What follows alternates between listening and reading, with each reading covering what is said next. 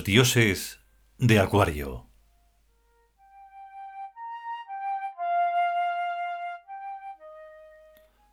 Trigésimo quinto capítulo. Buon. El volcán. 5, 3, A. 1, 2, H. 2, 0, S. S. 2. Primera parte.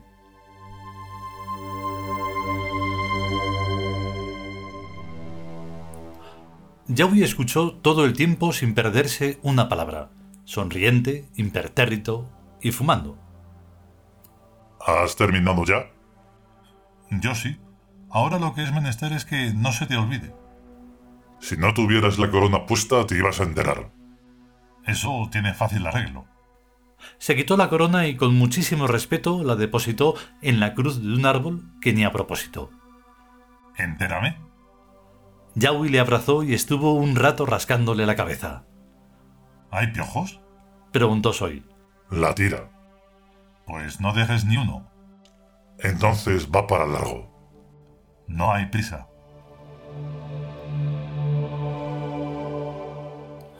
Cuando terminó de despiojarlo era ya noche cerrada. Hicieron el culto frente al árbol. Yaui ofició y le coronó. Entraron en el castillo. Una de las mayores ventajas de nuestros edificios es que son reversibles y de uso múltiple. Se estiran, se encogen, suben y bajan y aún se trasladan según las necesidades del momento.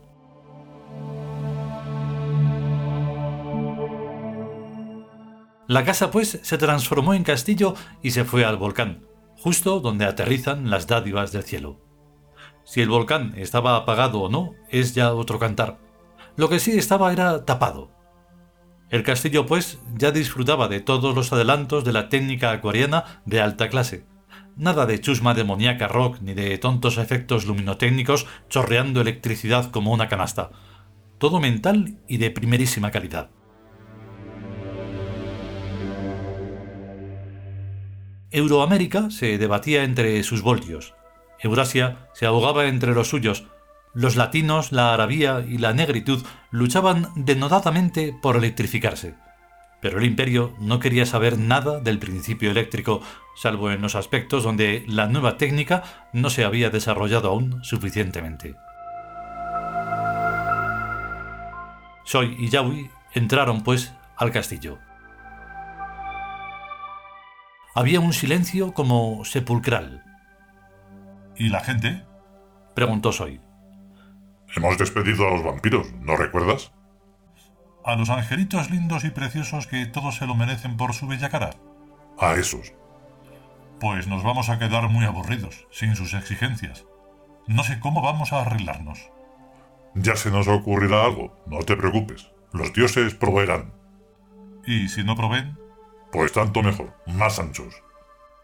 eso sí. El salón del castillo era inmenso y su chimenea una maravilla de gigantismo. Soy debía estar pasando por algún tipo de crisis subcutánea. Acostumbrado al vampirismo, se sentía pletórico y con más sangre de lo normal. Ya voy. ¿Qué? Me siento raro. Ya lo he notado. Tanta alma dentro no será malo, ¿verdad?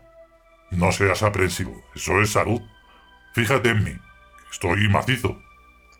Soy le dio con los nudillos unos golpecitos en el pecho. Sonó a metálico. Esto parece más bien una coraza. Es que me encantan las evidencias. dijo Yaui, y apretando un botón en el costado, la coraza se abrió como una nuez.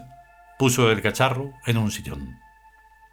Tú es que tienes mucha suerte. En cambio yo... Soy hizo un signo con la mano izquierda. Se abrió una puerta y entró una procesión de dos filas en vestiduras blancas portando una barca solar de unos dos metros de largo. Necesito a más gente que la mar para cualquier chorrada. La procesión llegó a la chimenea y plantó la barca del sol frente a Soy, a media altura. Soy se sacó la corona y la puso en el trono de la barca, y a sus pies los cetros de la justicia y la misericordia. El sello real se lo dejó puesto. Yahweh estaba de rodillas, como todo el mundo, pero mirando a su amigo con una sonrisita.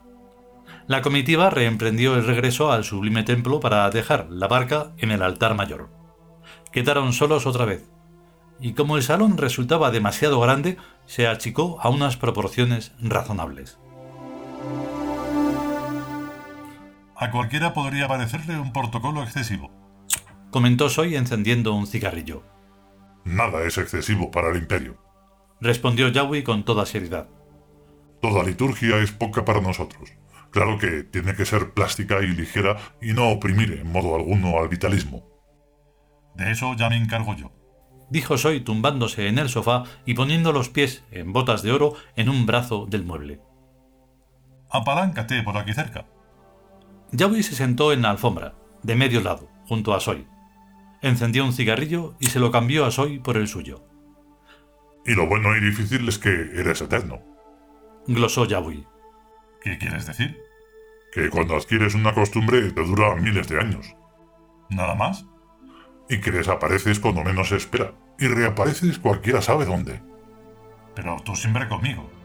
No hay más que un pájaro de fuego. Tú eres mi resplandor y mi fuego. Sin ti yo sería un fénix vulnerable y habría muerto hace millones de años. Pero no es mi vida lo que me importa.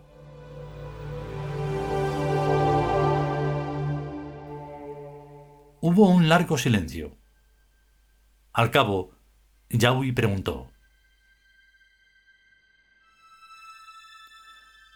¿Qué es lo que te importa verdaderamente?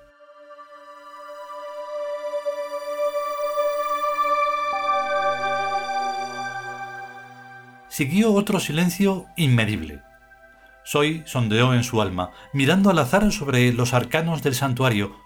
Finalmente regresó a la palabra.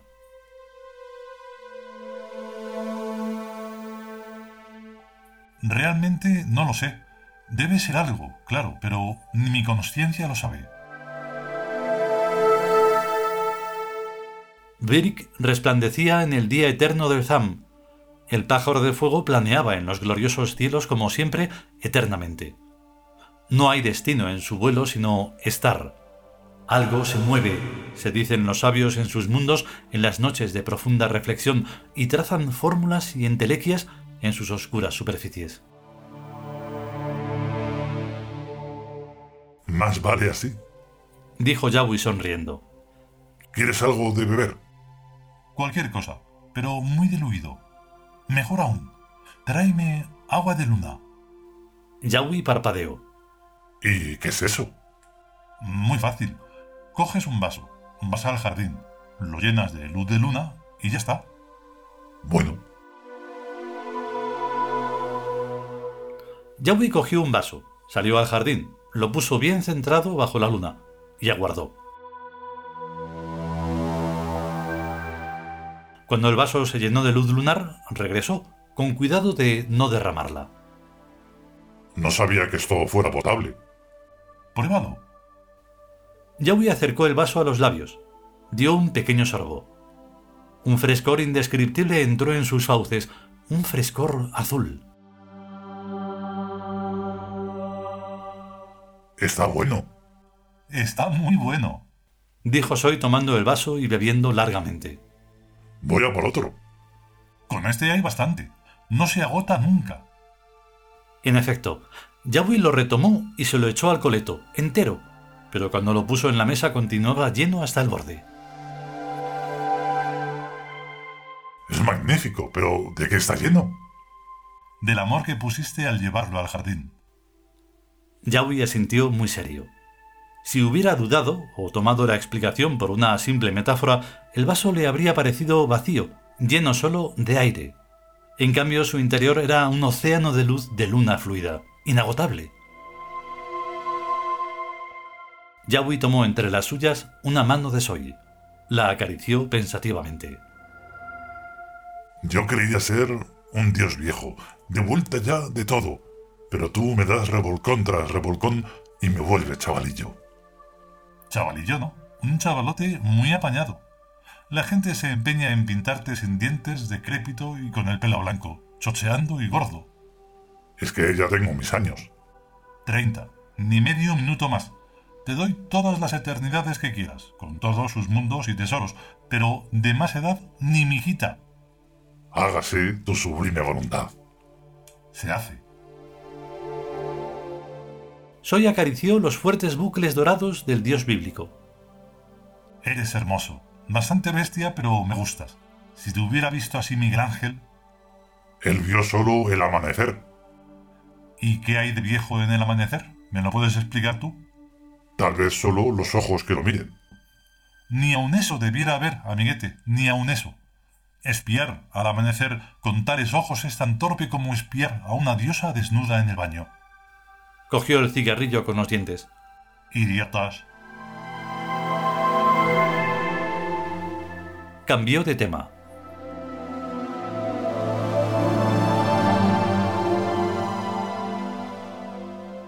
Continuará.